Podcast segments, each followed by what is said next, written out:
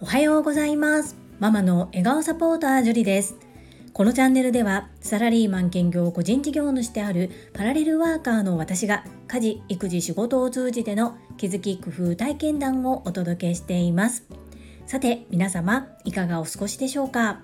本日はキングコング西野昭弘さんが書かれた夢と金。この中の番外編のコラムお金のいろは借金は悪いもの？こちらをご紹介させていただきます。本題に入る前に本日も私の大好きな Voicy チャンネルをご紹介いたします。株式会社新規開拓代表取締役社長朝倉千恵子先生がパーソナリティを務めておられる世界はあなたの仕事でできている昨日の配信タイトルは学びを生かす人生が劇的に変わる大切な教えというテーマでお話をしてくださいました。私も朝倉千恵子先生同様1分間読書っていうのにハマっておりましてハードルを下げて読書を行うことで毎日継続して読書をすることができています私の場合はかなりノロノロ亀さんなんですけれども昨年までの自分と比べると読書量はかなり増えておりますコツコツ少しずつですが今後も継続してまいります。そんな自他ともに認める読書が苦手な私今回朝倉千恵子先生がご紹介してくださったのは洋書です。タイトル聞いた瞬間にあちゃー私絶対理解できないというふうなちょっと壁ができたんですけれども朝倉千恵子先生がその中から朗読してくださった言葉はぐさぐさとたくさん心に刺さりました。詳しくは本編を聞いていただきたいのですが本当に全部ご紹介したいぐらいなんですけれどもその中で最後の方に語ってくださったところこちらを切り抜いてご紹介させていただきます。それでは参ります。他人の評価に左右されてはならない。ありのままの自分を受け止め不完全さを認める勇気を持つこと。大切なことは共感することだ。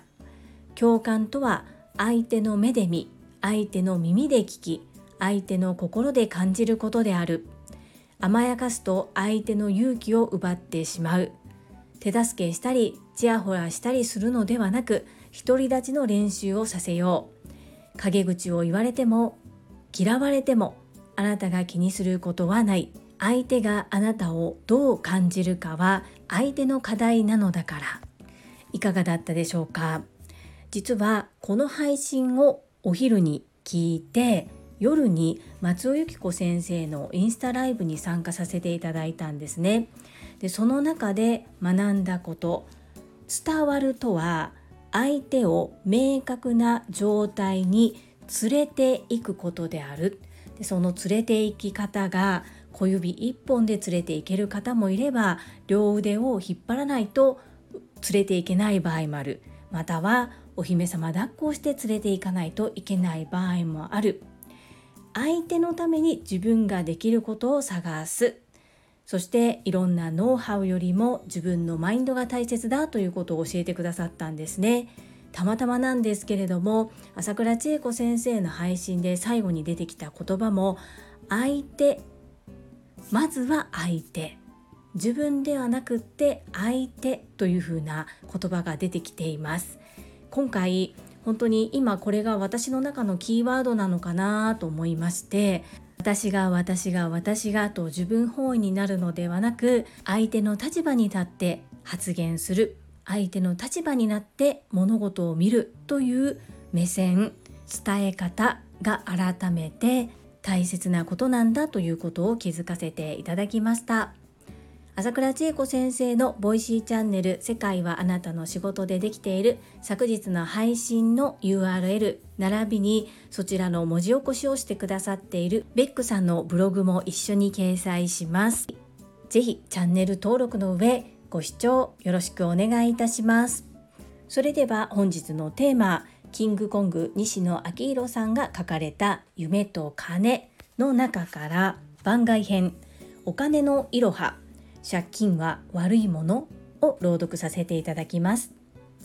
まず最初にお金の使い方について整理しておこう。お金には5つの使い方がある。消費浪費投資投機貯金。この5つだ。消費というのは日常生活を続けるためにお金を使うこと。家賃や食費や水光熱費など生きていく上で必要なお金だ。浪費というのは必要以上の贅沢にお金を使うこと。スイーツを買ったりブランド物の洋服を買ったりまあざっくり言えば無駄遣いのこと。投資というのは未来の自分のためにお金を使うこと。本を買ったり勉強会に参加したり仕事をよりスムーズに行うための設備を買ったり。リターンが見込める商品を購入すること。といった方が分かりやすいかな。投機というのは資産価格の動く方向を予測して上がるか下がるかにかけて売買を行うこと。安いタイミングで買って高くなったタイミングで売るというあれ。言ってしまえばギャンブルだ。貯金かっこ預金というのはお金を貯めること。銀行にお金を預けるということは貯金ではなく預金というんだけど面倒くさいのでここでは貯金で統一させてください。このうち日本で生きる以上子供時代に触れられるのは浪費と貯金だけの人が多い。消費に関しては親が背負ってくれるし投資と投機に関しては親も先生も教えてくれない。したがって日本の子どもたちには無駄遣いとお金を貯めるの2択しかない。彼らのお小遣いの使い道はその2つだ。言うまでもなく浪費ではお金が増えない。おやつを買ったところで君のお金は増えないだろう。なので日本の多くの親は貯金をしなさいと言うが残念ながら貯金でもお金は増えない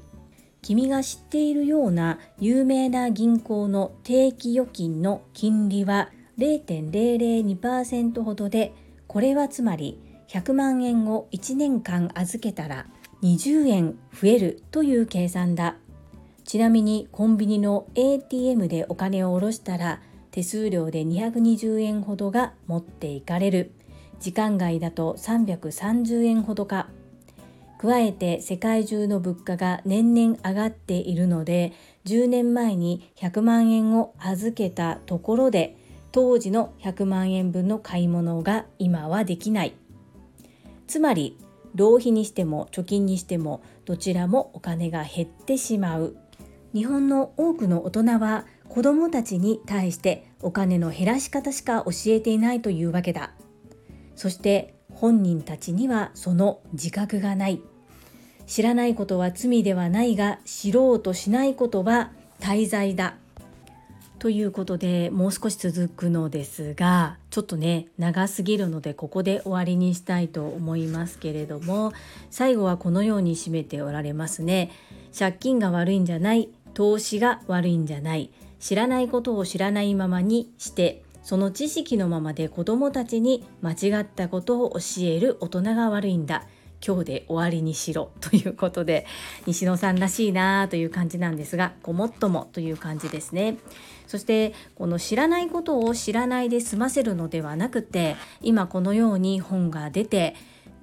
知識のない人に対して教えてくれようとしているわけですから大人も一緒に学んで子どもたちに正しい知識を教えるっていうのは親の役目だなというふうに思っております。前回のアウトプットの時にもお話ししましたがこの本はまだ私3分の2ぐらいしか読めていないんですけれども読み終わったら中学校2年生の息子と共有します。そして一緒に読んで一緒にアウトプットっていうのをしていきたいなというふうに考えております。ちなみにうちの中学校2年生の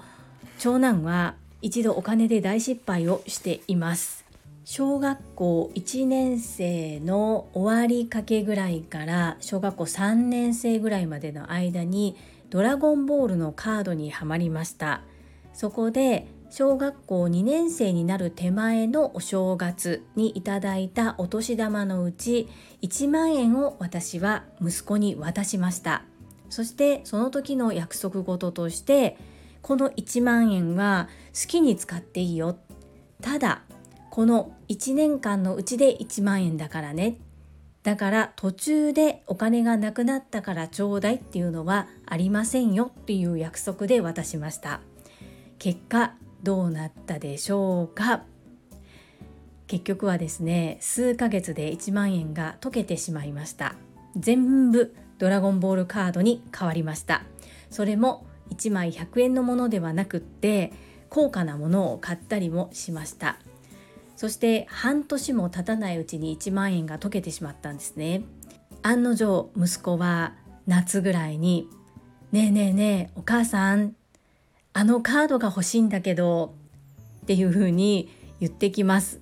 で私は一言「どういう約束で1万円渡したん?」って言ったら「あそうやったそうやった」っていうふうに苦笑いをしてましたね。この1万円の使い方全て数ヶ月で1万円を溶かしてしまったという経験が実は今も生きています。小学校の頃はお小遣いは渡していませんでした。念頭にお年玉をいくらかいくらかは私が預かってそれこそ銀行に貯金をしてそしていくらかを息子に渡して1年間で使うという使い方をしていたんですけれどもこの中学校に上がって中学校2年生に入る手前ぐらいにお小遣いが欲しいというふうに言い出したんですね。どうやら周りのお友達がお小遣いをもらっていたそうです。で値段も周りのお友達と合わせました。少し高めです。じゃあこのお金をどのように使っているのかなと思って見てるんですけれども無駄遣いしないですね。そして欲しいと思ったものはある程度高価でもお金を貯めてでも買おうとしています。そして周りのお友達に文房具オタクの子がいてましてその影響を受けて高級な文房具を買っております。買って集めています。でこれでどんなことが起こったかというと物を大切に扱うようになりました。今までは筆箱の中はぐっちゃぐちゃそしてシャープペンシルなどは分解してしまったりして遊んでいたんですけれども1本ね数千円するようなシャープペンシル使ってます。それをきちっと並べて入るようなデザインの筆箱も選んで買ってきて筆箱もシャープペンシルも大切に大切に使っております。面白いなぁと思って見ています。なのでこの夢と金を一緒に学びながら息子の考え方ものの見方がどのように変わっていくのかとっても楽しみです。そしてやっぱり正しいお金の使い方を身につけて夢を実現してほしいなそんな風に思っております。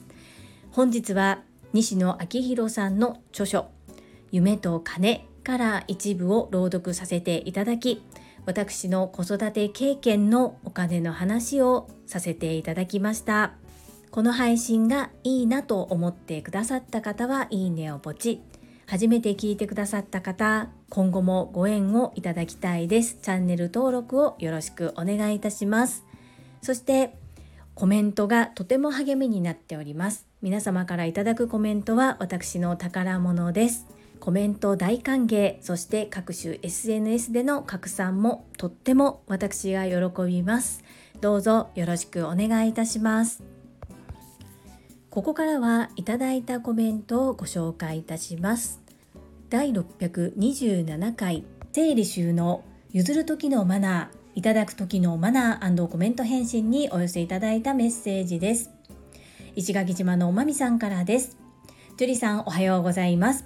昨日は全く眠れず合計2時間くらいしか寝てないピーマミです。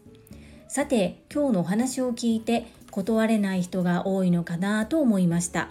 私も含め特に日本人は物事をはっきりと言えない人種なのでいらないものだとしてもとりあえずもらっておくみたいなことが多いのだろうと思いながら聞いていました。私は仕事柄引っ越しが多いです。面倒くさがりの性格なので毎度のことリサイクルショップの人に来てもらって全て一括で持って行ってもらいます。話はそれましたがお互いのことを思いながら声をかけることって大切だなと気づかせてもらいました。ピーマミことマミピーメッセージありがとうございます。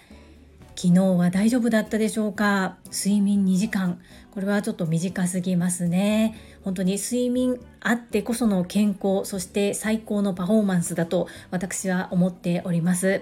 どうしても仕方なかったのかもしれないんですが睡眠大切にしてくださいね。そしてそうですよね。特に日本人は物事をはっきり言えない人種。本当にそうだなと思います。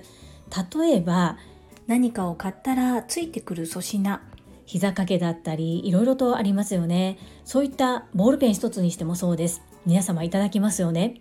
私も漏れなく無料だからいただいてたんです。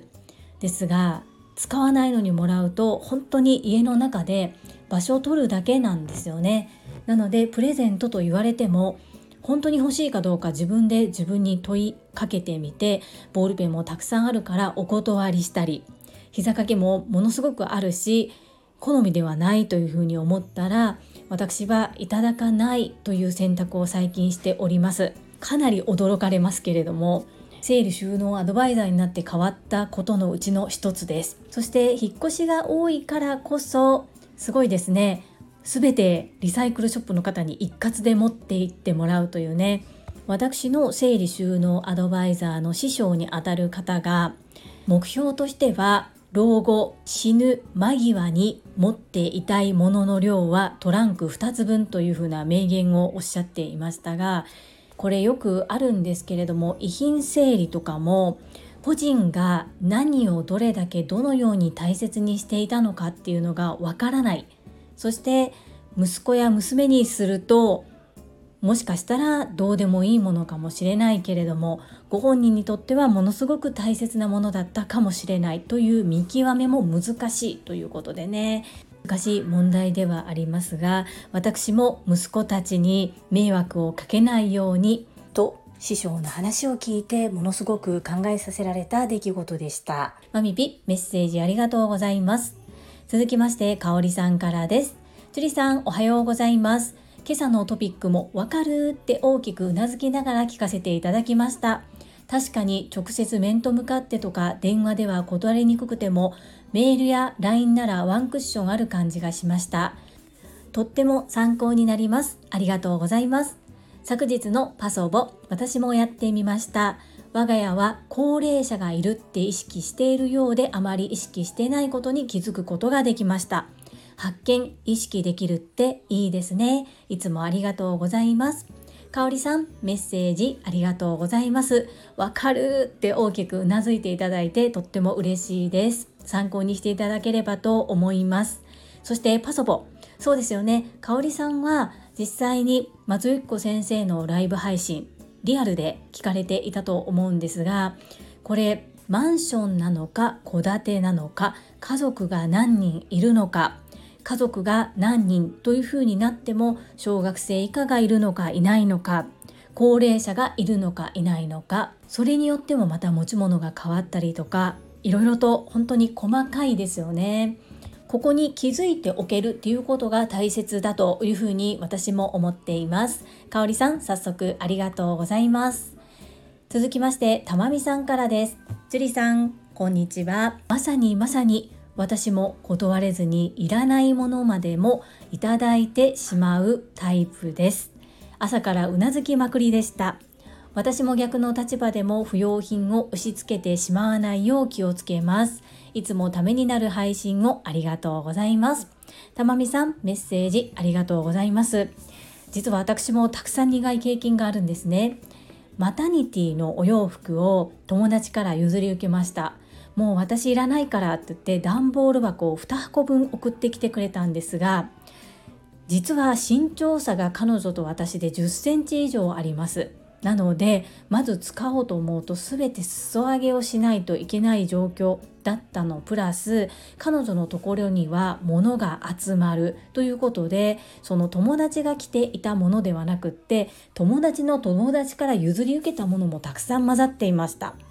すごく言いにくいんですけれどもシミがついていたりどう考えても使えないようなものもたくさん混ざっていたんですね。そして段ボール箱2つ分受け継いだにもかかわらずその中でまともに着れるものは23着しかなかったんです。やっぱりこう譲る時にもしっかり中身を確認して相手に渡さないと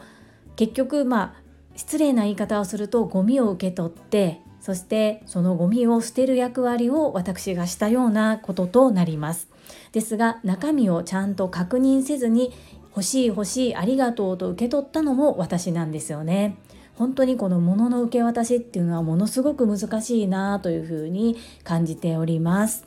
そしてたまみさん昨日朝倉千恵子先生の Voicy のアウトプットされていましたね。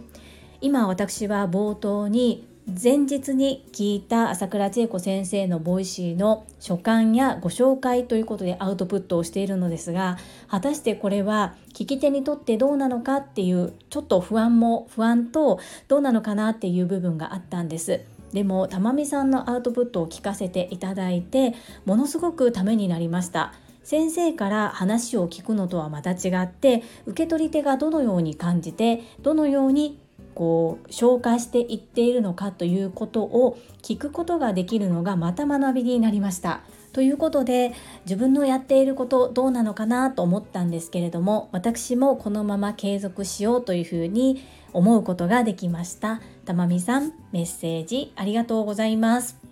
最後にスマイルコミュニケーション清水智恵さんからです。樹里さんこんにちは。今日もためになる配信ありがとうございます。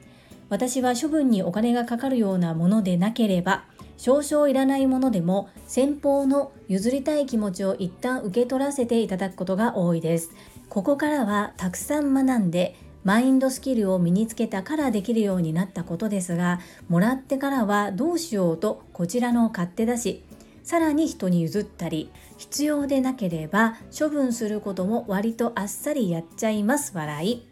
洗剤や添加物が気になりすぎる食べ物なんかは流れるように他の人に差し上げています笑い。処分にお金がかかるようなものは基本受け取りませんがいらなくなった家具などは処分前にジモティに無料出品するようにしています。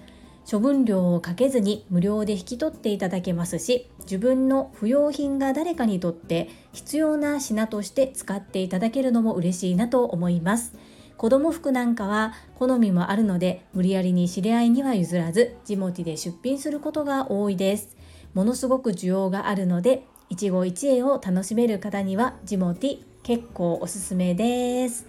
ともえさんメッセージありがとうございます。ここめちゃくちゃ私わかるなと思ったところが少々いらないものでも先方の譲りたい気持ちを一旦受け取らせていただくことが多いです。これ主人の母がいろんなものを私に持ってくるんですね。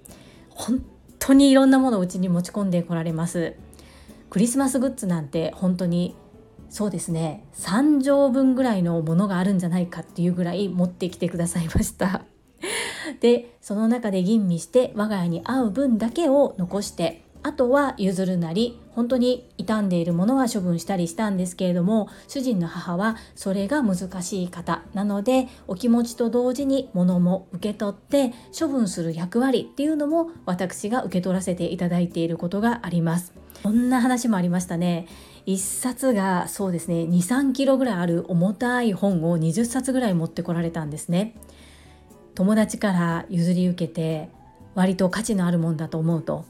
だけど家に持って帰ったら主人の父に「なんでそんなもん持って帰ってくんねん」って怒られてしまったらしくってで私が一旦預かることとなりました。で預かると言ってももうすごく場所取るのでお母さんこれもしよかったら売れるところがあるか寄付できるところがあるか確認させていただいても大丈夫ですか？って聞くとそうしてほしいお願いっていうふうに言われたのでいろいろ調べたんですけれども古さが中途半端すぎてお金にならなかったんです。もうあと100年とか古いとかなりこう値がつくものになっていたみたいなんですが中途半端に昭和初期とかそれぐらいの書籍だったために売ることもできないこうもう本当にどうするのってなって近くの図書館に私は電話をしました。すると図書館で受け取ってくださることになったんですね。で図書館に置き続けるのかまた違うところに渡っていくのかは正直分かりませんし保証はできませんというふうに言われました。ですが捨てるのではなくて誰かの役に立つのであればそして受け取らせていただきますとおっしゃっていただいているのでそちらに持ち込みましたが持ち込むのももう大変で大変でよく主人の母はこれを持って帰ってきたなというふうに思ったぐらいです。